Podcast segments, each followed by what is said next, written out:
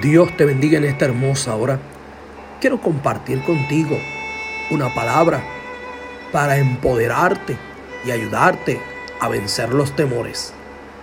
La palabra del Señor nos dice en Génesis capítulo 15, versículo 1, después de estas cosas vino la palabra de Jehová a Abraham en visión diciendo, no temas, Abraham, yo soy tu escudo y tu galardón será sobremanera grande.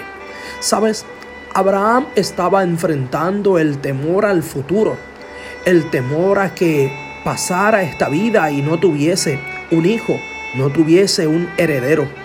Muchas veces tú y yo enfrentamos el temor al futuro, a qué pasará mañana, qué podrá pasar si algo no se resuelve. Hoy quiero invitarte a vencer el temor al futuro y a dejarlo todo en las manos del Señor. La palabra del Señor dice que cada día trae su propio afán y sus misericordias son nuevas cada mañana. Es por eso que tú y yo comenzaremos este año sin tener temor al futuro, sabiendo que el Dios del pasado, el Dios del presente, será el mismo Dios del futuro en nuestras vidas.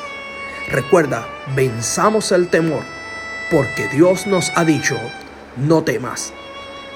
Que el Señor te bendiga y siga cumpliendo su palabra en ti.